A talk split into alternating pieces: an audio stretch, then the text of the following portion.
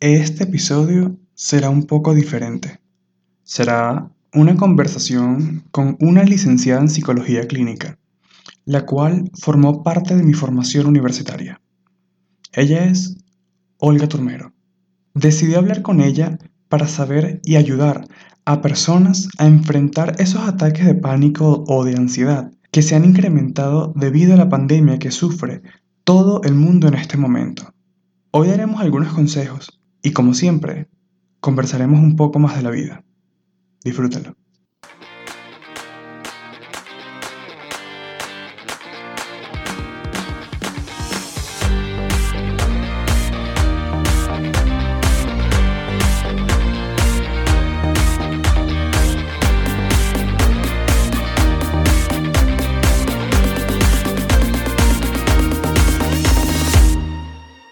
Hola chicos, bienvenidos al nuevo, al nuevo episodio de Tal vez conversemos. Como siempre, soy Frederick Leonet y en esta oportunidad traigo a alguien que conozco desde hace ya un buen tiempo, debido a que me dio clases en la universidad donde estudié en Venezuela. Ella es una licenciada en psicología y se llama Olga Turmero. Un placer. Ok, entonces, profesora Olga, ¿cómo está? Oh, Olga, perdón. Estoy muy bien. Ok. Eh, ya viendo que el otoño comienza, eh, que la cuarentena se prolonga, pero con la tranquilidad de saber que esto es cuidarnos. Sí, exacto. Usted se encuentra ahorita en Buenos Aires, ¿cierto? En Buenos Aires, sí. ¿Hace cuánto emigró? Eh, yo me vine Llegué aquí el 4 de diciembre de 2018, tengo un año y cuatro meses. Ah, ok, ok, ok. Está como empezando, empezando pero bien. Pero yo venía todos los años a Buenos Aires porque mis hijos viven aquí hace muchos años. Ah, perfecto. Entonces no estás sola, eso es súper bueno entonces. No, estar desconocido, de hecho vivo con mi hija y mis nietos. Ay, buenísimo, qué chévere. ¿Y están todos ahorita en, en el lugar. Eh, sí, pero mi hijo no, porque ah. mi hijo está con su esposa en su apartamento, pues, o sea, no, no está con nosotros. Ah, ok, ok. Bueno, este, como siempre en el, en el, en el podcast eh, hago siempre la primera pregunta, que es para que la gente tenga como más conocimiento de los invitados. Y quiero preguntarle, ¿quién es Olga Turmero? A ver, Olga Turmero es una psicóloga de vocación, pero también una docente de decisión. Este, yo estudié la carrera, tuve la suerte de estudiar la carrera que me gustaba. Pude escoger mi carrera y eso es importantísimo. Soy una enamorada de la psicología. Pero también soy una enamorada de las aulas de clase. Okay. Tuve la gran suerte, yo creo que eso es suerte, de poder hacer las dos cosas al mismo tiempo. Buenísimo, sí, sí. sí. ¿De dónde se graduó en psicología? Yo me gradué en la Universidad Central de Venezuela, en Caracas. Ok, ok, perfecto. ¿Pero usted es nativa de Margarita o es de Caracas? No, yo soy caraqueña de condición y margariteña por decisión. Ah, ok, igual. está bien, está bien. Somos como de los navegados entonces que llegamos a Margarita. Navegados del aire, sí. Exacto, buenísimo. Bueno, este, para hablar en, en, tema de lo que está pasando, ¿cómo ve la situación actual en el mundo? Ok, fíjate, esta es una situación inédita. Nadie en el mundo estaba preparado para enfrentar una cuarentena de este tipo. Sí. O sea, algo tan, tan rudo, por decirlo de alguna manera, ¿verdad? Entonces, fíjate, hay una cosa que es fundamental, que siempre la planteo. Uno, cuando nos dicen, usted se tiene que quedar en su casa, una cosa es que tú te quedes en tu casa porque tú quieres y otra es que te obliguen a quedarte en tu casa. Exacto. ¿Qué ocurre? ¿Cómo comparte uno con la familia? Mira, uno comparte como unas cuatro horas al día. Sí. ¿Por qué? Porque trabaja ocho horas, te transportas, a lo mejor tienes gimnasio o tienes alguna otra cosa que hacer, ¿verdad? Y eso son como 20 horas en total, más las ocho horas de sueño, por supuesto. Entonces eso te hace como 20 horas, entonces yo tengo como cuatro horas para compartir con mi familia. Y de la noche a la mañana me encuentro con que tengo que compartir con esta gente que son casi unos desconocidos, porque nunca hemos vivido 24 horas por 7 días a la semana. Sí. Y comienzan a surgir las diferencias. Nos ponemos ansiosos, ¿verdad? Sí. Comenzamos a querer treparnos por las paredes y a pensar todos los días cuándo va a terminar la cuarentena. Va a terminar algún día, ¿ok? Pero no hay que pensar en cuánto va a terminar. Hay que pensar en cómo voy a crecer yo en esta cuarentena. Okay. Pero ¿qué ocurre? ¿Qué nos pasa? ¿Por qué nos da ansiedad? ¿Por qué nos ponemos nerviosos? ¿Por qué estamos angustiados? ¿Por qué peleamos con la gente dentro de la casa? ¿Ok? Sí. Es que resulta que para uno es un duelo que le hayan quitado el salir a la calle todos los días. ¿Verdad? Entonces, para, pero te estoy hablando de adultos y niños, porque los niños no solo pierden el colegio, pierden la salida a los parques, pierden la diversión fuera del hogar. Exacto. Entonces, mucha gente me dice, bueno, pero en las vacaciones, no, pero es que en las vacaciones, al mejor toda la familia está junta, pero están en actividades distintas. Exacto. No estar encerrados en un solo ambiente sin poder ver a otro lado. Sí. Entonces, claro, ¿qué ocurre? Que entonces nosotros comenzamos a no entender que ese dolor que yo tengo, que ese duelo que yo tengo lo tienen los demás también. Ok, ok. Yo comienzo a esperar que los demás me comprendan, pero yo no comprendo a nadie. Eso es cierto, eso es cierto. Entonces me vuelvo exigente y me vuelvo poco tolerante. ¿Qué es lo que yo he venido diciendo? Porque yo estoy dictando unos talleres gratuitos del manejo de las emociones en la cuarentena. ¿ok? ¿Qué es lo que yo les planteo? Digo, este es el momento de hacer equipo, de hacer equipo con la pareja, con los hijos, con los padres, con los que formen el grupo familiar. Incluso las personas que, porque migraron, comparten hogar con, con personas que no son consanguíneas. Sí, sí. Eso también es su grupo familiar en este momento. Exacto. Entonces tenemos que reunirnos. Mira, ¿qué es lo que tú sientes? ¿Cómo ves esta situación? ¿Cómo te sientes emocionalmente? Intercambiar, generar empatía, organizarnos en equipo. Mira, como estamos todos juntos, vamos a colaborar con la casa por consenso. ¿Cómo vamos a dividir las tareas? Mantener la comunicación. Hay muchas cosas que hacer y trabajar para controlar la ansiedad. Ok. Es un aprendizaje. Ok. Pero, bueno, eh, Daniela y yo eh, ya, tenemos, ya tenemos como algo de práctica, por así decirlo, porque nosotros comenzamos a trabajar desde la casa hace como año y medio. Entonces la costumbre de no salir diario ya la teníamos, pero siempre teníamos los fines de semana para salir de la casa y por lo menos respirar. Muchas de las personas ahorita que están en cuarentena y trabajando desde sus casas eh, se sienten apresionados por tal vez dos semanas, tres semanas, cuatro semanas, pero nosotros ya tenemos como un año y algo. Y sí, honestamente el principio fue... Mm, vamos a decir, vamos a poner la palabra interesante, la dinámica entre los dos eh, cuando empezamos a trabajar desde casa. Por eso es que también decidimos, ok, tú trabajas en el cuarto, yo trabajo en la sala, como para darnos ese espacio y vernos a la hora de comer o a la hora de que finalice el trabajo y, hablar de lo que más o menos fue en el día, como para tener como una, entre comillas, una interacción normal de oficina. Exacto. Sí, sí. Es que quien hace teletrabajo, ¿verdad? Tiene que aprender que además del tiempo de teletrabajo, que no debe superar nunca una jornada laboral, sí, sí además del tiempo de teletrabajo, hay que respetar el tiempo de ocio. Sí, exactamente, exacto. Yo siempre parto de que el día tiene 24, divídelas en tres tercios, ¿ok?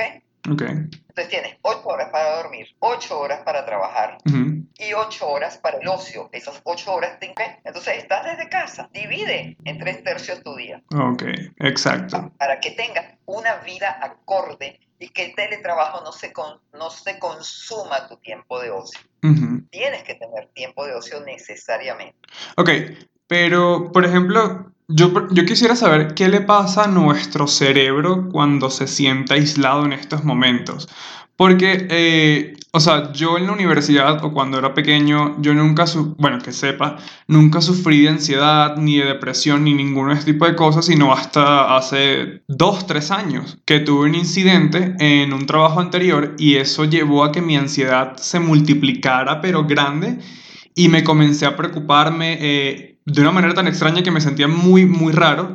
Y en momentos de trabajo empezaba a llorar y empezaba a temblar de la nada y empezaba a tener pensamientos, valga la redundancia, eh, diferentes a lo que solía pensar. Entonces, ¿qué pasa en el cerebro cuando todo esto se acumula y no puedes como expresarlo fuera de tu casa? Vamos primero a definir lo que es la ansiedad. Ok.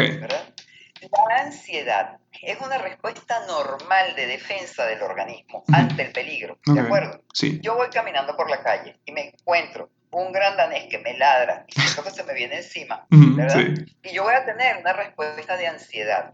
¿Qué pasa a nivel orgánico? Se, se libera adrenalina. Okay. ¿Para qué nos prepara la adrenalina? O para huir ante el peligro o para enfrentar el peligro.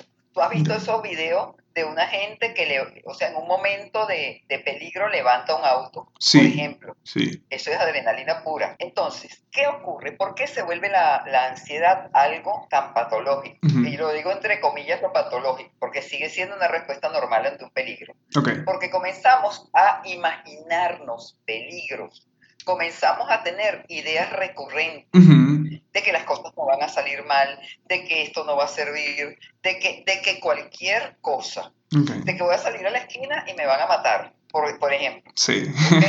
Entonces, ante esas ideas comenzamos a dar la respuesta de ansiedad. Okay. Pero como no hay un peligro, ¿verdad? Tenemos entonces los ataques de ansiedad y los ataques de pánico. ¿Qué ocurre? Oye, tenemos problemas para respirar, creemos que no nos llegue el aire. sentimos una opresión en el pecho. Es, por lo general, esa musculatura de acá que está cerca de las cervicales se contrae. Sí. Puede haber mareo, se pueden adormecer las manos. ¿Ok? Entonces, ¿qué ocurre? Que mucha gente sale corriendo a una clínica porque cree que tiene un infarto. Y cuando llega a la clínica, le dice el médico, usted no tiene nada. sí, tiene la tensión normal, usted no tiene nada, le toma un electro, su corazón está perfecto, váyase para su casa y tómese un por ejemplo. sí. Y resulta que es que la persona tiene que aprender a identificar que eso es una respuesta de ansiedad. Mm, Cuando tú la identificas, tú puedes aprender a controlarla. ¿De acuerdo? Sí. Entonces, un ataque de ansiedad debe durar 15 minutos. Sí, eso, eso he escuchado, sí. Pero cuando no la tienes identificada, aumenta tu miedo y se puede prolongar hasta 3 horas. Ah, ok. Y cada vez va peor. Okay. ¿Qué es lo que yo siempre he dicho desde el punto de vista de la psicología? No se le puede decir a una persona no tienes nada. Punto uno. Hay que decirle, mira, tiene un ataque de ansiedad. Esa opresión que sientes en el pecho es que la musculatura está contracturada. Okay. Entonces hay que aprender a relajarse. Hay que entender. Cuando uno entiende y aprende a convivir, porque cuando la ansiedad llega y se nos instala, no se va nunca. Siempre vamos a ser ansiosos. Okay. okay. Entonces hay que aprender a conocerla, a controlarla aprender a respirar, aprender a relajarse, a llevarla con calma. Pero, ¿cómo la podríamos combatir en estos momentos? O sea, tal vez hay como un ejercicio que podamos hacer, por ejemplo, el de respiración, que siempre funciona. Yo tengo, no es solo, no es solo respiración. Ok. Cuando te sientas muy ahogado, el cerebro te está mandando, ¿verdad? Una información que te está diciendo no te está llegando aire. Tú te lo crees porque tu cerebro te lo está mandando y no te está mandando solo la, la información, además sientes que no te llega aire.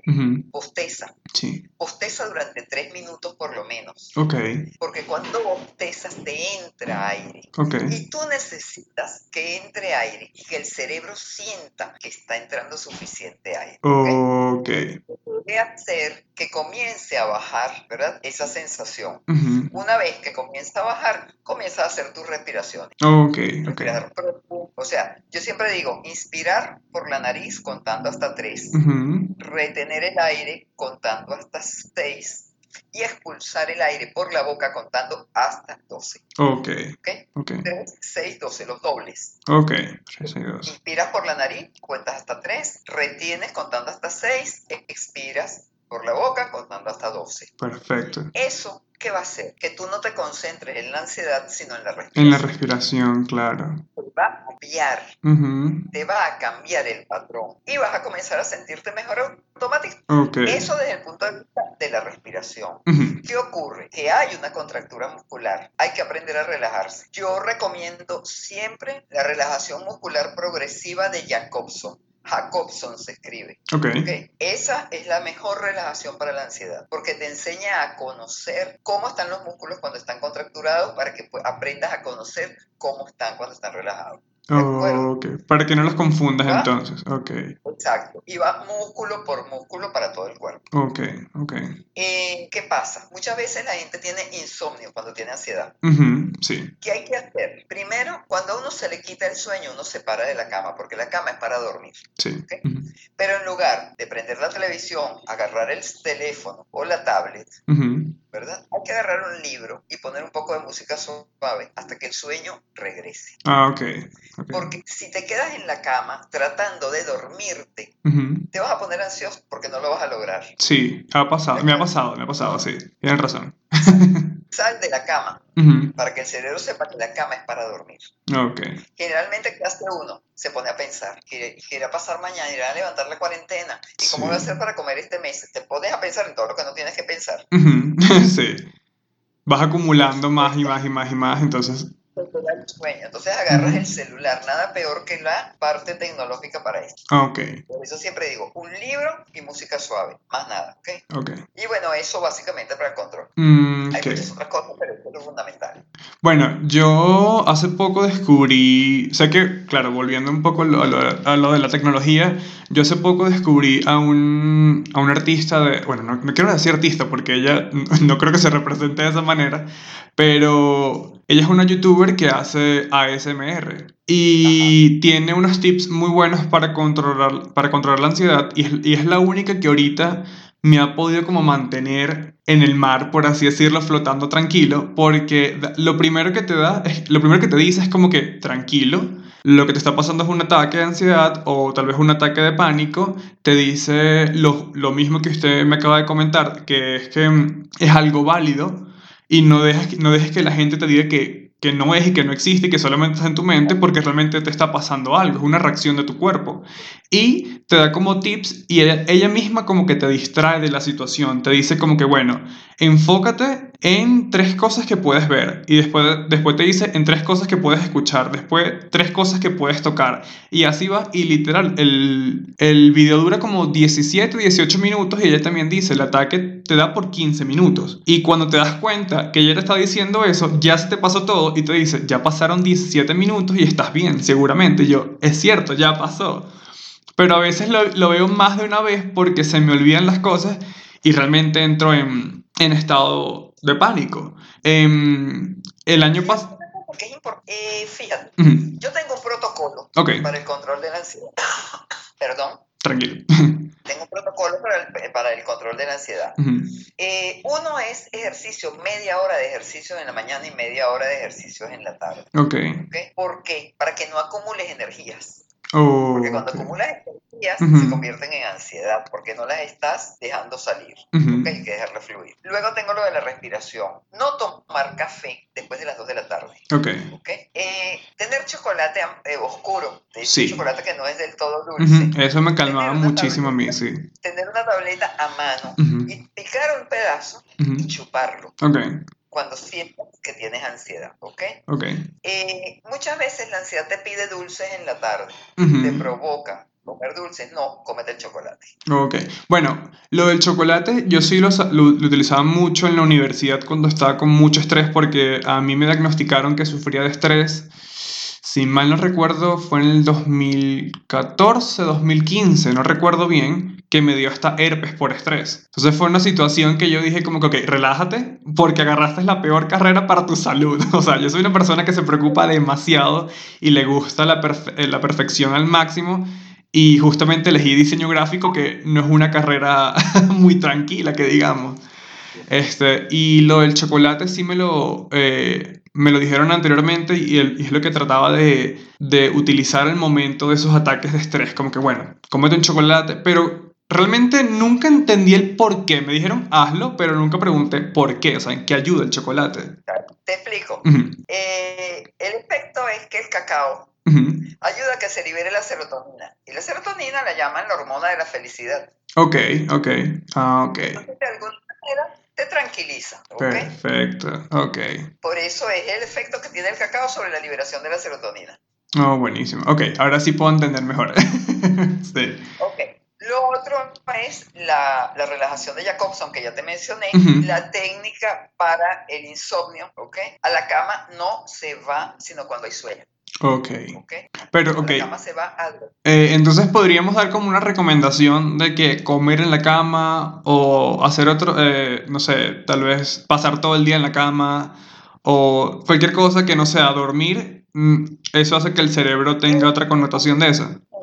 Vive en, apartamentos que son pequeños. Sí. ¿Ok? Y tienen la cama y el televisor, por ejemplo. Ok, la cama le sirve para comer, para ver televisión. A lo que yo me refiero es que al momento de dormir, es a dormir, apagaste la televisión, apagaste el teléfono, apagaste todo. Ok, ok. Porque esa es la hora de dormir. Entonces tenía sueño, se me quitó, me levanté. Ok. Me senté en una silla cómoda, ¿ok? Y me puse a escuchar musiquita suave o me puse a leer. Ok, ok. Eh, y bueno, y cuando te dan ese tipo de, ese tipo de ataques, eh, es recomendable como que tener ciertos horarios para controlar. O sea, por ejemplo, dormirte como a cierta hora, comer a cierta hora, hacer, ¿no? Ok, uno tiene más o menos unos horarios establecidos. Ok, ahora, dormirse a cierta hora, no, uno se duerme cuando le da sueño. ok. Porque si tú acostumbras a dormir a las 10, que son las 11 y no me he dormido, son las 12 y no me he dormido, es un ansiolítico. Ah, ok.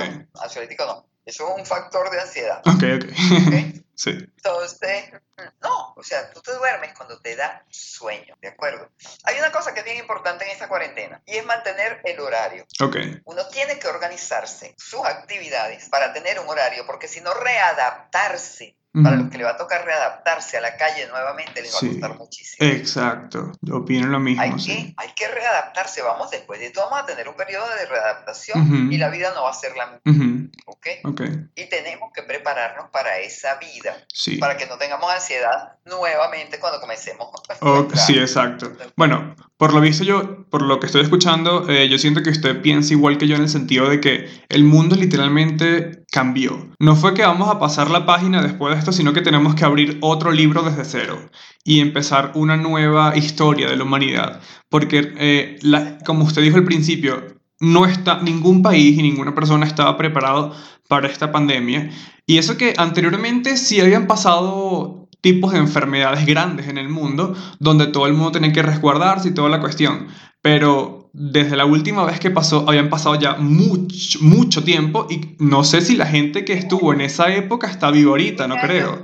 Duró, dos años. Ajá. Y fue hace 100 años. Y la otra duró 3 años y fue hace 200 años, más o menos cada 100 años. Exacto. Entonces, fíjate, lo fundamental en es, es, entender que esta es una oportunidad para nosotros crecer, sí. para ver la vida de otra manera, Exacto. para establecer patrones de vida diferentes.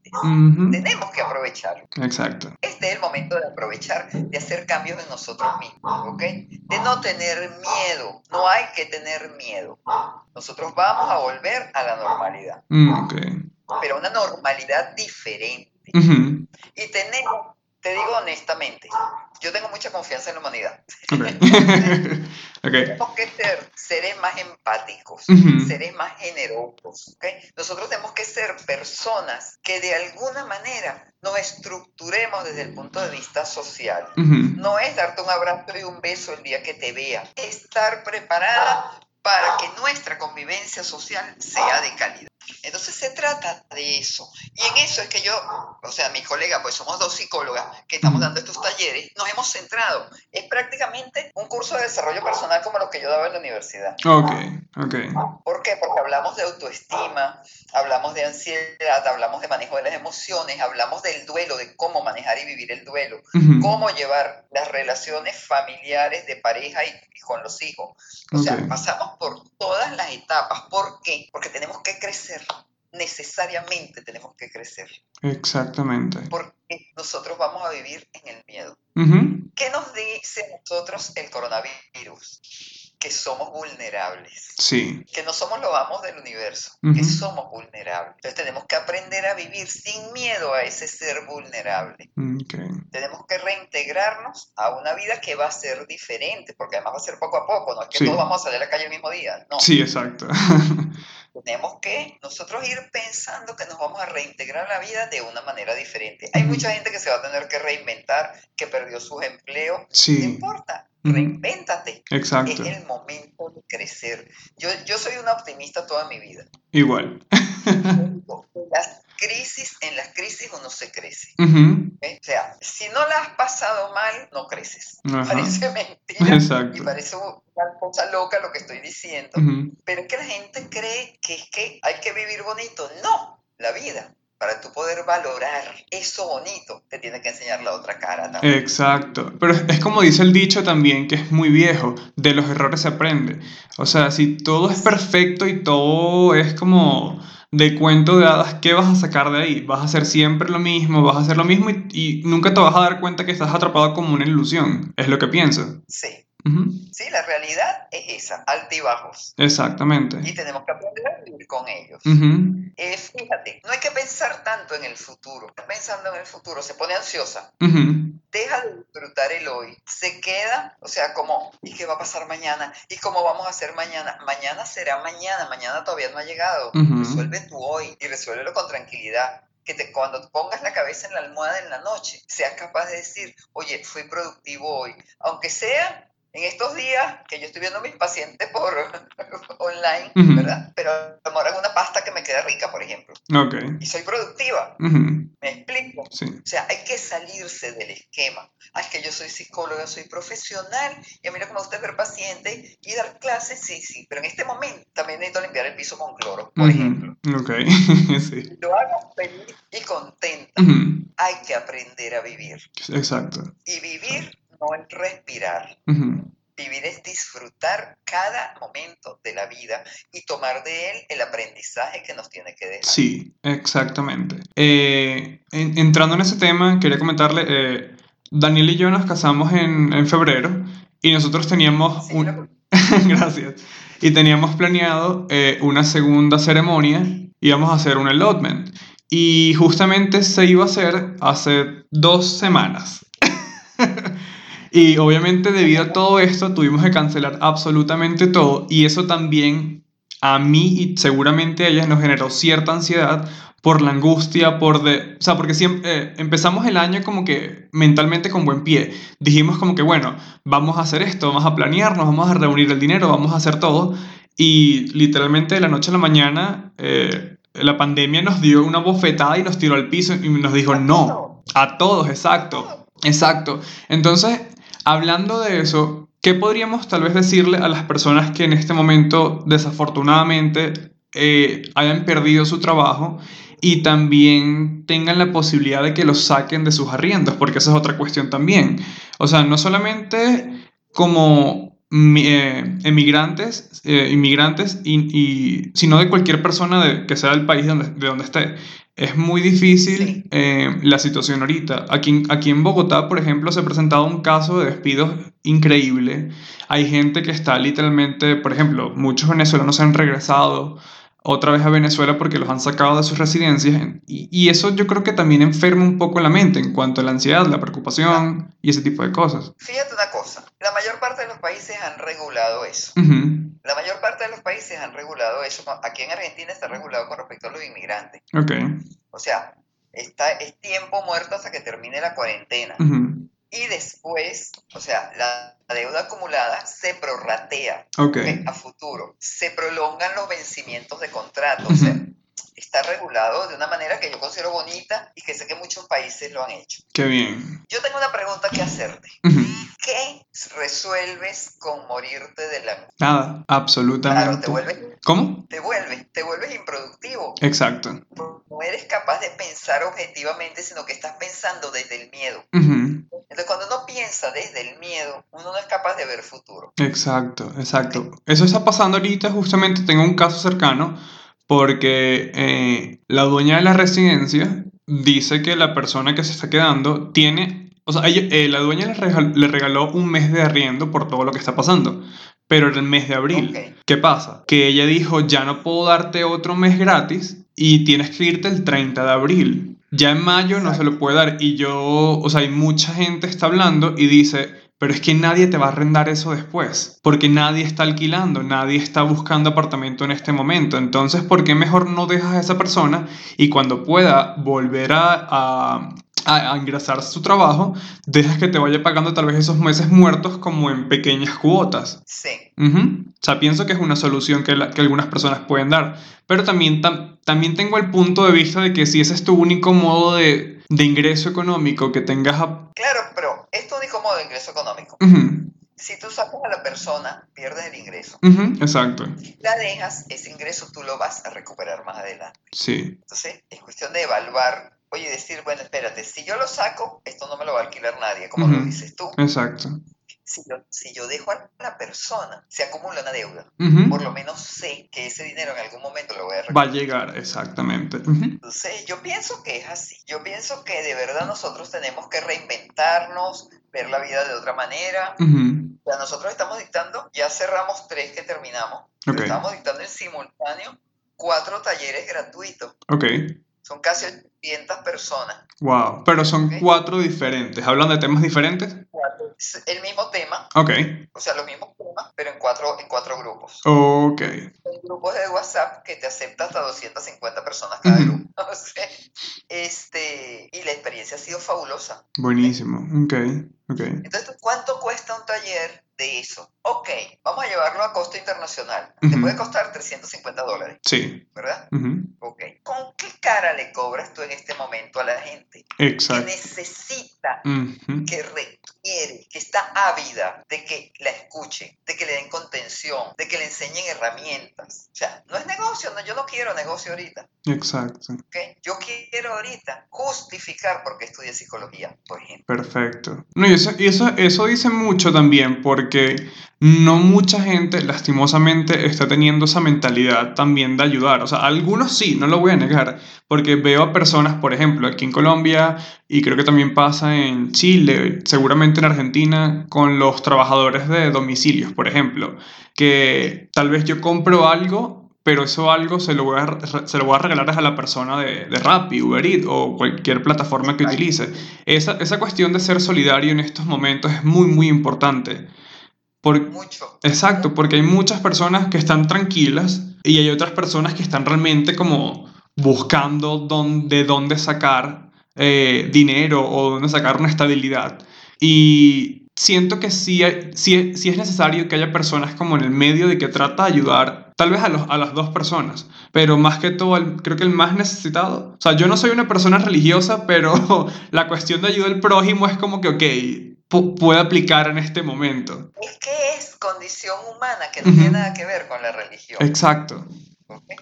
Y siempre digo, tienes hijos, dales ejemplo. Este es el momento de darles ejemplo. Exactamente. Darles ejemplos de tranquilidad, de solidaridad, de empatía, de convivencia. Este es el momento de dar esos ejemplos. Exactamente. O sea, estamos tan cerca, pero tan cerca de de tener todas las herramientas para ser mejores personas, que yo estoy segura que vamos a crecer, te lo digo de verdad, estoy segura que vamos a crecer. No, yo también estoy seguro de eso, yo también estoy completamente seguro de eso. Eh, para hablar de, un, de, otro tema un poco, no sé si lo quiere comer, o conversar, obviamente, ¿no? Eh, es sobre la situación que está pasando también en Venezuela, que hay como muchas cosas ya en una. O sea, no solamente la situación estado que tenemos, sino que ahora esto con lo del COVID-19 y que ya no hay gasolina y que también los ataques a Venezuela por parte de Estados Unidos, o sea, son como que muchas cosas. Y honestamente lo sé porque lo he hablado. Hay venezolanos que están antiparabólica, por así decirlo, que no le están prestando atención absolutamente a nada, dicen que todo es mentira. Y hay otros que están muy, muy, muy preocupados, que pueden estar aún más preocupados que nosotros.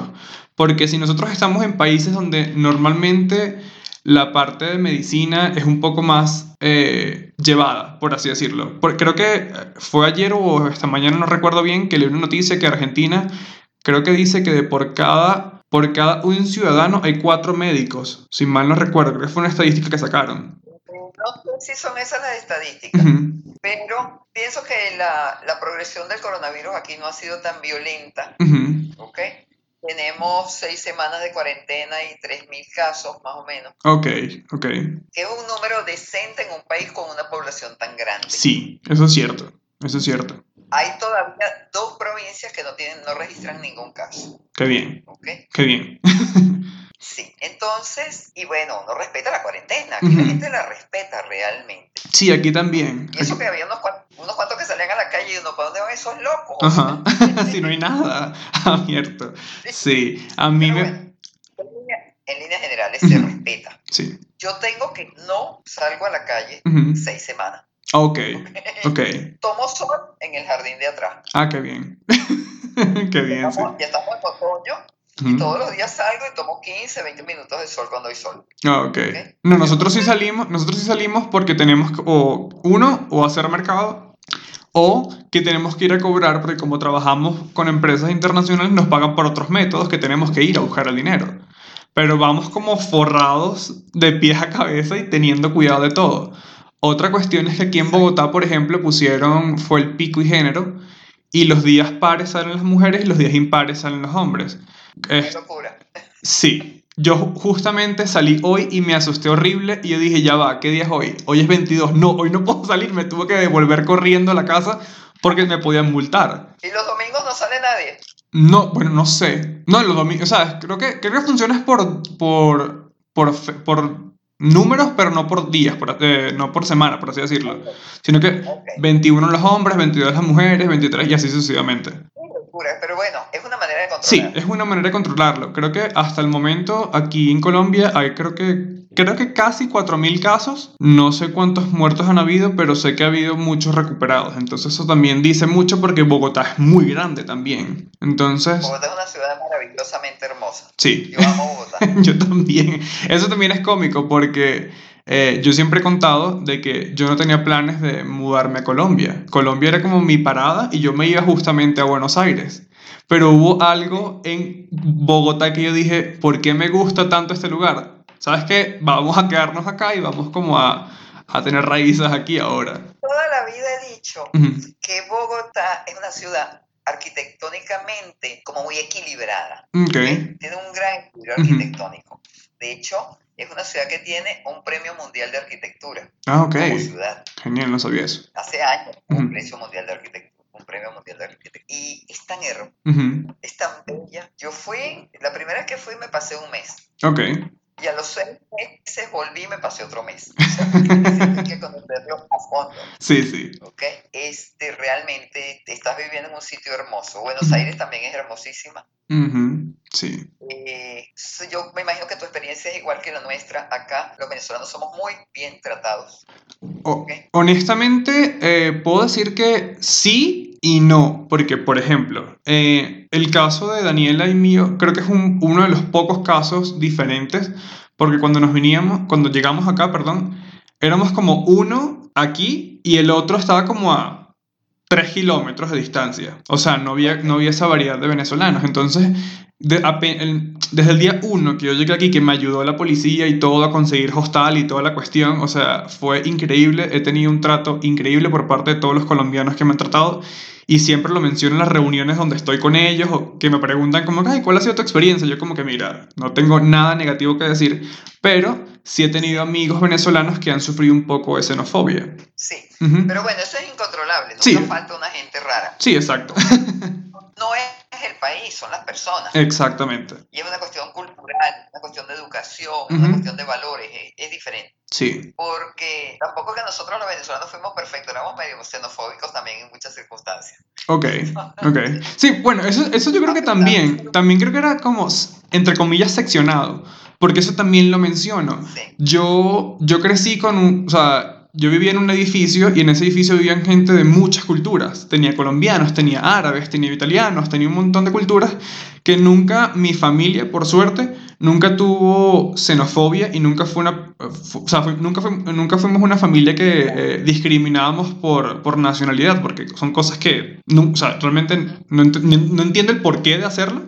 Entonces, cuando lo, lo, vi, no hacia mí por suerte, pero cuando lo vi fue un choque bastante duro, porque dije, o sea, ¿qué está pasando? ¿Qué estás mencionando? Si malas personas hay en todo el mundo, no solamente en, en un país, sino que eh, personas que roban no es en todo el mundo, eh, es en todo el mundo, no solo en un país. Entonces, es como... Eso también afecta un poco la cabeza porque te das como que, ¿por qué estás peleando por algo que no tiene sentido? Por eso es que yo a veces digo que yo me siento un ciudadano del mundo. Yo no, yo necesito tener una nacionalidad porque la, nacionalidad no me define como persona. Es parte de mí, pero no me define como persona. Tal cual. Fíjate una cosa, no te he contestado sobre Venezuela. Ay, verdad. Ajá. Retomando.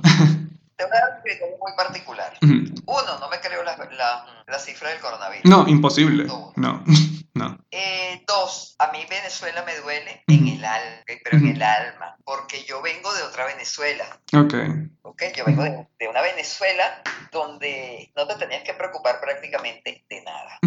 Y esta Venezuela en ruinas no se parece a mi Venezuela, ¿de acuerdo? Claro. Eh, creo que hemos sido muy sumisos, ¿ok? Porque eso de que venga el agua y, ay, gracias a Dios que vino el agua, ¿cómo que gracias a Dios que vino el agua? La norma es que tengas agua. Exactamente. Que un grifo. Exacto. Y tengas agua, ¿ok? Ay, llegó la luz, gracias a Dios. ¿Cómo que llegó la luz, gracias a Dios? tienes que tener luz las 24 horas del día y hay un Estado que está obligado a garantizar, ¿ok? Entonces, y tenemos un mal gobierno, pero eso lo eligió mucha gente. Sí. Mucha gente tuvo esa opción. Sí, exacto. Entonces, ahora el país completo lo está pagando. Yo me preocupo muchísimo porque un país donde no hay servicios médicos, donde no hay medicinas, donde no hay alimentos, donde no hay gasolina, donde no hay nada, siento que esta, esta pandemia en Venezuela es sumamente peligrosa. Sí. Y, y peor con un, un, gobierno que miente en las cifras. Exacto, exacto. Y eh, convertido esto en un problema político, porque lo han querido politizar. Exacto. Y esto no es, o sea, ahorita el COVID-19 no es un tema político, es un tema mundial, es un tema humano que no tiene, o sea, él, él, no, él no te dice, ah, es que tú eres un partido que te voy a infectar a ti y al otro no, porque no. O sea, así no funciona la cosa. No. Entonces, bueno, eh, yo creo que por Venezuela hay que rezar todos los días lo que creemos. Ok. ok. Eh, creo que, bueno, están viviendo los últimos días de, de un régimen porque nadie puede fracasar tanto y no caer algún día. Exactamente. Exacto. Y siento que va a venir una reconstrucción para poder llevar ese país a un nivel medianamente decente de calidad de vida para su gente. Exactamente, exacto. Pero pasarán muchos años para eso. Sí, sí, yo recuerdo que cuando yo estaba viviendo en Venezuela, hace, se fue que en el 2015, eh, se conversaba en ese tiempo de que si se, si se arreglaba todo en ese momento, tardarían 10 años para que la economía se recuperara y ciertas cosas volvieran. 10 años hace 5 años. Ahorita no me imagino cuánto tiempo podrá pasar para que todo vuelva a tener un estado normal. Sí, pero tú, sabes lo que pasa. Eh, vamos a ver el caso Chile. Cae Salvador Allende. No importa quién lo tumbó, no me interesa. sí. Llega Pinochet con un gobierno de ultraderecha. Sí. Pero inmediatamente volvió el capital. Exactamente. Chile se levantó. Eso es cierto. No tiene los recursos naturales que tiene Venezuela. Exactamente. Esa, bueno, eso también es otra cosa que, que quería hablar. Eh, ahorita con la caída del petróleo, yo siento que, no sé, si llegase a pasar de que este año salgamos de algo, o del corona, o del, o, del gobierno venezolano, Venezuela tiene que replantearse su manera de tener ingresos económicos de una manera increíble. Ya no solamente depender del petróleo, que dependimos por mucho tiempo, y por eso Venezuela fue un país muy rico económicamente. O sea, tenemos que volver a retomar el turismo, porque es como decía Valentina Quintero, Venezuela es rica en turismo, o sea, tienen que explotarlo de la buena manera, tampoco es que se van a volver locos y y explotan literalmente. Pero fíjate, no solo eso. Yo recuerdo que Arturo Blar Pietri puso de moda una frase que decía hay que sembrar el petróleo. Ah, ok. El petróleo nos tiene que servir para que nuestra economía no sea de puertos. Exacto. que Venezuela tiene que producir los alimentos que consume. Exactamente, exacto. Venezuela tiene que llenarse de industrias y ropa, calzado, todos los bienes de consumo tienen que ser fabricados en el país. Exactamente. Así como crece una economía. Sí. Con una inversión.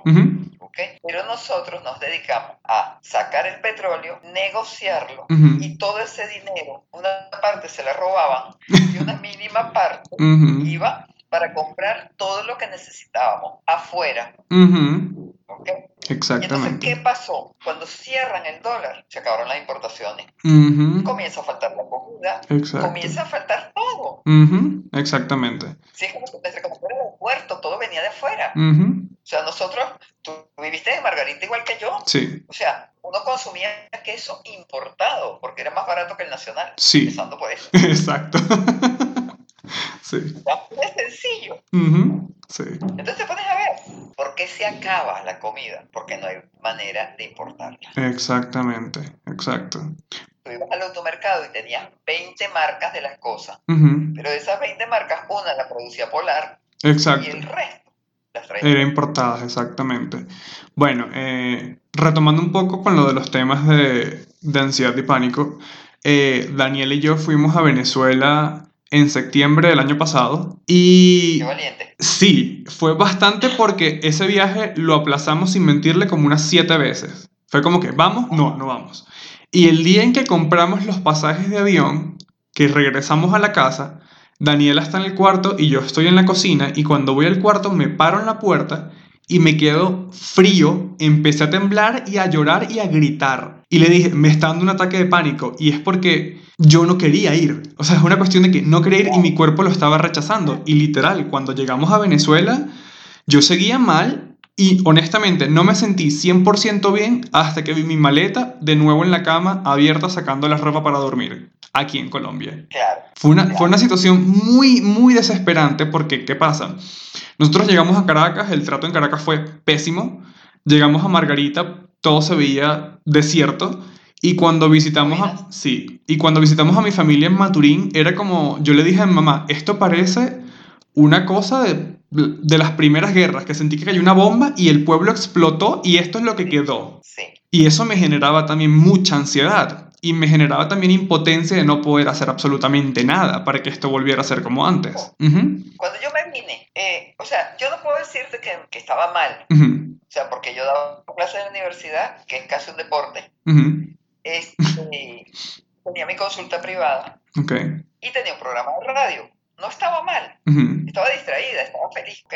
ok, Pero te rodea una realidad Claro. que no puedes taparte los ojos. ujú. Eh, caminar, por ejemplo, caminar no, ayer era en auto, por la avenida Santiago Mariño, de por la mar, es morirse de la tristeza. Exacto, sí. Ver la 4 de mayo a las 5 de la tarde, es morirse de la tristeza. Sí, todo cerrado, sin nada. Eh, lo que te vas sintiendo es como triste, como que las cosas te van cayendo, como que te pesa aquí toda la miseria que estás viendo. Y el que alguien te pida en la calle, que tú estés saliendo de una panadería y un niño te pida un pan, por favor, regáleme Sí, un pan. exa- eso me pasó justamente en la Asunción. Nosotros fuimos a firmar nuestras actas de carta de soltería y todo esto porque también fue un viaje específico. Fue como que, bueno, vamos a buscarlo por lo de la boda, lo, los pasaportes y todo eso. Y justamente fuimos a, no recuerdo el nombre de la panadería pequeñita que está cerca de la Plaza de la Asunción. San Juan Bosco creo que era la cuestión. Ajá. Sí, eh, eh, don Bosco, Juan Bosco, Don Bosco. ajá, algo así, los Boscos. Este, nosotros... Juan Bosco. Juan. Exacto. Fuimos a comprar algunas cosas de las pocas cosas que se podía comprar y apenas salí que me regresé a la plaza, de una salió un niñito y me pidió algo. Y yo no pensé en decirle que no y tampoco pensé como que, que extraño, sino como que, ay, no toma y le di, creo que le, creo que le di pan y lo que estaba tomando y cualquier cosa. Y después que ella encuentra y fue como que ya va, un niño me acaba de pedir comida, ya, espérate, analiza bien la situación. Tuve que, o sea, pero fue una cuestión de segundos, fue como que, ok, analiza lo que acaba de pasar, un niño te acaba de, pedir comida, y no es una cuestión que tú estás acostumbrado a que pase cada rato todos los días. Y dije, ¿por qué? Y no, no sabía como ni un niño de la calle ni nada, era como que un niño normal, por así decirlo. Sí. Y el choque sí fue como que, ok, wow. Y también ver las calles vacías, ver que no había transporte público, sino que todo el mundo estaba pidiendo colas. O sea, fue un choque muy fuerte. Y eso fue... Y, y no quiero decir algo malo, pero es que, por ejemplo, yo no soy margariteño, yo soy de Maturín, pero viví siete años en Margarita y siento que Margarita es parte de mí, obviamente. Eh, ¿Qué pasa? Que todo eso es muy rudo, todo eso pega muy duro. Sí, Tú vienes de otra realidad. ¿Cuánto tiempo tenías sin ir a Venezuela, Frederick? desde el 2016. Tenías dos años, tres, Tres años, tres años. Ujú, sí, Y en tres años no sabes el deterioro. O sea, no, tú nada. saliste de otra Venezuela. Sí, o sea, por- eh, ¿qué pasa también? Cuando yo salgo de Venezuela, no fue por necesito irme del país, sino fue porque ahora quiero vivir en otro lado. O sea, mi, mi mentalidad nunca ha sido eh, escapar, por así decirlo. A mí me tocó, mi esposo murió en agosto. Ah, ok. Realmente yo tomo la decisión de venirme Ujú. para, para estar con mis hijos, porque mi esposo muere en agosto. Y yo digo, bueno, ¿qué me quedo haciendo yo aquí? Ah, Ok. O sea, voy a pasar una temporada en Buenos Aires y Ujú. voy y vengo. Esta era la idea. Allí todavía. Entonces, Sí. resulta que a mí me toca el cambio de que le quitan un montón de ceros a la moneda. Ok. Entonces, un día me acosté teniendo 300 millones de bolívares en la cuenta. Y al día siguiente me levanté teniendo 300. Como 3.000 bolívares. Como 3.000, sí. Eso fue en el 2018, ¿cierto? Cierto. Eso mismo... Sí, eso mismo le pasó a mi mamá y a mi suegra porque ellas vinieron a Colombia a visitarnos. Tuvimos la suerte de traerlas y justamente el día en que ellas se montaron para venirse para acá fue el día del cambio. Y mamá me dijo, cuando regrese, esto que tengo aquí no me va a servir, pero ni para nada. Claro, claro. Y sí, fue, fue en agosto, exacto. Días. Por ejemplo, el, el, mecánico se llevó el auto para hacerle algo en el tanque de agua, ¿no? Donde va la reserva de agua. Y me cobró, al día siguiente de la quitada de los ceros, me cobró 15 bolívares. Ok. no me lo puedo o sea, 15 bolívares. Sí. Y, ahora cuánto tengo que cobrar en la consulta? Me costaba horrores calcular cuánto tenía que cobrar ahora en la consulta. Claro, claro. Entonces resulta que de repente, eso fue en ese momento, todavía cuando yo salí de Venezuela, yo me desayuné en el aeropuerto, que los aeropuertos son caros para desayunar. Sí. ¿Ok? Y me desayuné con mil bolívares. Ok. Y es que ahorita, no, si ahorita te quieres desayunar, eso te va a costar algo así como 500 mil bolívares, que es una exageración. Sí. Entonces ya le vuelven a sobrar los ceros porque la devaluación es demasiado. Exactamente. Exacto. O sea, si nos ponemos a analizar con tantas devaluaciones, creo que la moneda más bajita en tiempos pasados en Venezuela, con lo que está pasando ahorita, sería como de un billón, por así decirlo. Con un billón te compras nada. Ya, porque estamos así prácticamente, con tantas devaluaciones. Súmale 8 ceros. Súmale 8 ceros al bolívar de ahora. Ah, bueno. Saquen la cuenta. Exacto, es muy complicado. súmale 8 ceros, porque ya le habían quitado 3 y luego le quitaron 5. Son 8 ceros. y 8 ceros son ya decenas de millones. Exactamente. Exacto. O sea, un bolívar es equivalente a 10 millones de bolívares. ¡Wow! ¡Wow! Sí. sí. Entonces, en un país con un salario mínimo que no llega a los 3 dólares. No, bueno, ni, ni, a los 2, porque ya ahorita menos. Exacto. Eh, yo veía, por ejemplo, que hoy pagaron las pensiones del Seguro Social, ok, con un bono que le regaló Maduro, 500 mil bolívares. Decía, medio kilo de carne. Medio kilo de carne. Y ya. Ya. No puedes hacer más nada. Exacto. Bueno. Pero bueno, es una realidad. Eso va a cambiar algún día. Sí. Este, tengo una absoluta confianza de que va a mejorar. Yo soy optimista por naturaleza. Y yo creo que no tenemos que preocuparnos porque ese es un país con los recursos que bien administrado sale adelante. Exactamente. Exactamente. a la vuelta de cinco años, por ejemplo, porque hay que recuperar la industria petrolera, hay que recuperar el GURI, hay que recuperar muchas cosas. Sí, exactamente. Bueno, eh, Olga, este, ¿cuáles son tus planes para el futuro no tan lejano, vamos a ponerlo así? ¿Vas a seguir continuando? O sea, tal vez si pasa esta pandemia, continuarás con las, con las clases eh, por WhatsApp, con las charlas. Eh, bueno, fíjate, ya yo he hecho talleres antes por WhatsApp. Ok. Ok. y tengo cons consulta online, desde el año 2018 comencé yo a hacer consulta online. Ok. Entonces, eh, tengo mis pacientes presenciales, que los veo aquí en Buenos Aires, y tengo también mi consulta online.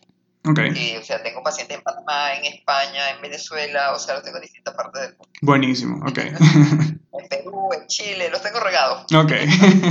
pues bueno, eh, es eso, yo sigo con mi, con mi, con mi consulta, mis talleres, siempre de crecimiento personal y, eh, bueno, siempre como un proyecto de irme a, a, Margarita y dictar uno o dos semestres en la universidad. Buenísimo. Yo, yo también tengo eso anotado como en mi bucket list, dar clases por lo menos de un trimestre en Unimar. Me encantaría, sí. sí. Eh, a mí me echaba mucha broma porque todo el mundo me decía que quien no vio clase con Olga Turmero en Unimar no estudió en Unimar. Eso es cierto. Yo, yo, siento que ahorita hay profesores, ahorita realmente no sé quién, quién queda de los que me dio clases a mí, creo que muy pocos, muy pocos, son contables. Y sí tenemos como un chiste interno de que Epa, si no viste clase con Olga o con Blanca o Esther o con... No, no estuviste en la Unimar. Y también, fueron, fue, también es porque fueron profesores que prácticamente fundaron la universidad. Sí. Entonces, bueno, ahí quedamos pendientes para una próxima conversación. Seguro, seguro. Cuando tú quieras, se me ha hecho tan grato y tan ameno, que si no me invitas tú, me invito yo. Ok, buenísimo. me encanta escuchar eso porque eso es literalmente lo fundamental de, del programa. Entonces, Olga, muchísimas gracias. Eh, y gracias también por dejarme tutearte, porque puede ser que hay gente que no escucha y está como que, pero ¿por qué la llama Olga? este, porque ese es mi nombre. Sí, exacto. ella no se llama profesora de apellido Olga, no, ella no se llama así. bueno, eh, realmente... Muchas gracias por, por, decir que sí a la invitación. Eh, qué bueno que te haya gustado y obviamente vamos a dejar toda tu, toda tu información en redes sociales al final del episodio. Y mm, chicos, muchas gracias por escuchar. Eh, si tienes algo más que decir. Eh, esto va a terminar.